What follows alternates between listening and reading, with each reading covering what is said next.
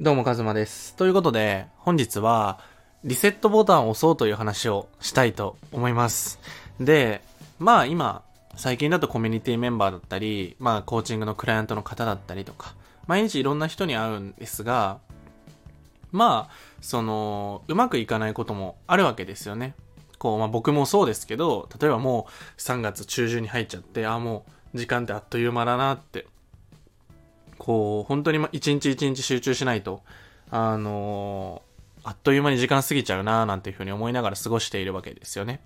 で、まあ、毎日やっぱり、こう、かけがえのない時間っていうのは分かっていても、最悪な一日っていうのは存在するわけですよね。例えば、やろうと思ってたことができてなかったりとか、こう自分が決めたことを達成できなかったりとか、で、そういう時に僕たちって、ああ、なんで自分って弱い人間なんだろうとかね。ああ、なんで自分は意志力のない人間なんだ？甘いなって。あの人は頑張ってるのに。とかをまあ思うわけですよね。で、まあ僕もずっとやってたんですよね。何か自分を変えたいと思って自己投資をしてきたし、こう本を読んだりとか、本当にたくさんの自己啓発とかセミナーに参加したけれども、僕は人生全然変わらなかったんですよね。で、その時に何が自分は足りなかったのかなって思った時に、その、ずるずる、なんだろうな、引き伸ばしてたなっていうのをすごく感じていて、そのリセットしてなかったっていうのが結構原因だったなっていうふうに思うんですよね。じゃあそのリセットってまあ何なのっていう話をする前に、その、まあ習慣っていうものがまずあるじゃないですか。まあいい習慣、悪い習慣。例えば、まあ週5、会社に行くとかね。まあ朝起きてこういうルーティンを作り、やってますとかね。まあ会社とか仕事から帰ってきてこういう過ごし方をしてますとか。例えば僕だったら朝の1時間ぐらいはもうほとんどルーティーンを作ってるわけですよね。で、まあそのルーティーンに沿ってやっていく、まあ悪習慣とかもあるわけですよね。例えばこう食べ過ぎちゃうとか、こうお酒飲み過ぎちゃうとかね。まあちょっとこう、自分がやんない方がいいなって思ってることやっちゃうとかね。そういうのがまあ悪習慣なわけですよ。で、僕たちも、まあ、習慣と同時にまあ癖っていうのがあるんですよね。思考の癖。例えば、その最悪な日っていうのが訪れた時に、まあ、自分のことを否定してしまうっていうのが僕の習慣だったわけですよね。で、もちろんそれは自分で自覚していたし、変わろうって思っていろいろ試してみても変わんなかったんですよね。まあ、アファメーションをしてみたりとか、まあいろいろしたけど、結局根本変わってないな、みたいな風に思ったわけですよね。で、そういう時に今回話すそのリセットボタンを押すっていうのがすごく大事で、まあどういうことかっていうと、あ、今日はもう最悪な一日でした。はい、わかりました。明日は変わる。明日はもう別の日にしようっていう風に自分で決めるわけですよね。で、あの、このリセットボタンをなぜ押すといいのかっていうと、結局、その、例えば昨日の自分がこうだったから今日の自分もこうなるんだろうなっていうのが僕たちが認識していることだと思うんですよね。例えばこう大学受験とかの模試とかもそうですよね。今のあなたの成績やとここの大学って行けないですよねとか言われるわけですよね。まあそれはいけないですよねっていうのは統計学ですよね。こう過去の受験者だったりとかを見て、これぐらいの点数を今取ってる子だったら、これぐらいの合格確率があるなっていう確率の話なんですよ。例えば、まあ何でもそうですよね。こう、メンタリスト DAIGO が言う、こう、例えば90何パーセントの人がこうなりました。とかのデータがあるわけですよね。95%の人がこういう風な結果が出ました。ってなった時に、僕たちっていうのは95%だっていう風に認識するんだけど、もしもあなたが5%だったっていう可能性もあるわけですよね。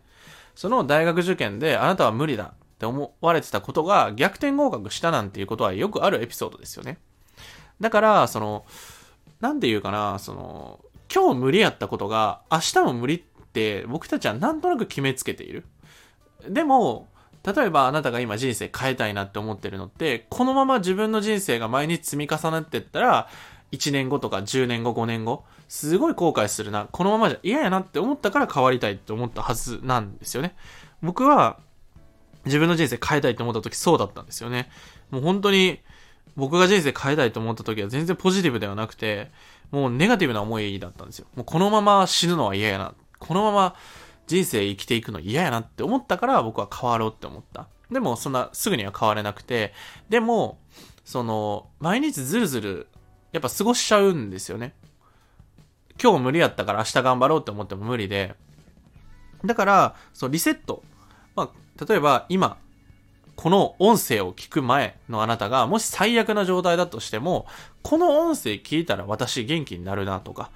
とりあえずちょっとカズマの音声聞いとけばなんか学びになるんじゃないかなとか、そういう自分のこうリセットできるようなトリガーを作っておくんですよ。例えば僕だったら、ジムでその30分間、あの、傾斜マックスにして歩いてると、その時むっちゃ頭がこう、ごちゃごちゃごちゃごちゃ考えるんですけど、リセットされるんですよ、絶対ね。運動して血流良くなって、その時に、まあ何聞いても入ってこないわけですよね。嫌なことがあったりとか、いろんなこと考えすぎてね。最近だと僕はすごいインプットしまくってるので、頭がもうわけわからんくなったりするんですよね。で、まあそういう日もある中で僕がやるのは、もうちょっと無理やな、ちょっと切り替えようっていう、その切り替える手段を僕は持ってるわけですよね。例えば風呂に入るとか。うん、僕だったら外に散歩に行くとかね。時間がない場合は。で、大抵の場合は、とりあえずちょっとジム行って、ちょウォーキングして、スッキリした状態で考えようって思って、そうするんですよ。その、ごちゃごちゃ頭で考えてる時っていうのは、大抵いいアイデアが出ない。今の自分だと、あの、いいアイデア出ないなと思ったら、もうそれやめて、いいアイデアが出る状態を作っていけばいいんですよ。この状態を作っていくっていう考え方をインストールするのがすごく大事で、あの、ちょっと別の話になるんですが、僕たちの人格って、まあ、いろんな人格があるわけですよね。まあ、その、なんだろうな。多重人格っていうほどじゃないけど、例えば、親と話す時のあなたと、えっ、ー、と、上司と話す時のあなたと、部下と話す時。はたまた友達とか親友と話す時、恋人に見せるあなたって絶対違うと思うんですよ。全部が一緒っていうのはなかなかないんじゃないかなと思うんですよね。で、その人格っていうのを僕たちは瞬時に切り替えることができる。それを無意識にやっている。で、その中でまあコアな部分があるんですよね。それがまあ強みだったりとか、あなたの価値観っていうことにはなるんですが、その、例えば今ちょっと嫌々なモード、自分にとってちょっと居心地が悪いな、その脳みそあんま回ってないな、疲れてるなっていう時に、そのリセットボタンができるような行動っていうのを取るのがすごく大事。僕の場合だったら先ほど言ったそのジムに行くっていうことだったり、まさにこの僕がスタンド FM っていうのが結構環境設定としてあって、まあ、ごちゃごちゃこう考える前に僕は結構朝一とかに自分の思考の整理としてスタンド FM を撮影してるんですよね。だから、ぜひ今回試していただきたいのは、自分がその調子が悪いなっていう時に、自分が調子がフラットに戻るようなツールっていうのをぜひ探していくっていうのが大事です。そのなんだろう、それは脳みそでどう考えても無理なんですよ。もうなんか切り替えようって思ってもそんなに僕たちって単純じゃないから。だから僕だったらもうそこは無理やなって諦めたんですよね。脳みそでどんだけ切り替えなきゃって思っててもそれがプレッシャーになっちゃうからじゃあもう体を動かそうっていう考え方になったわけですよね。最近だとサウナ行く人とか、えー、っと、それこそもう僕とかだと人に会うっていうのが一番のこう、モチベーションになるんですよね。やっぱ人と話して新しい視点が入ったりとか、まあ単純にエネルギーも上がるんですよ。一人でずっと考えてるより。で、思考の整理もできるから、できるだけいろんな人に会って話したりとか、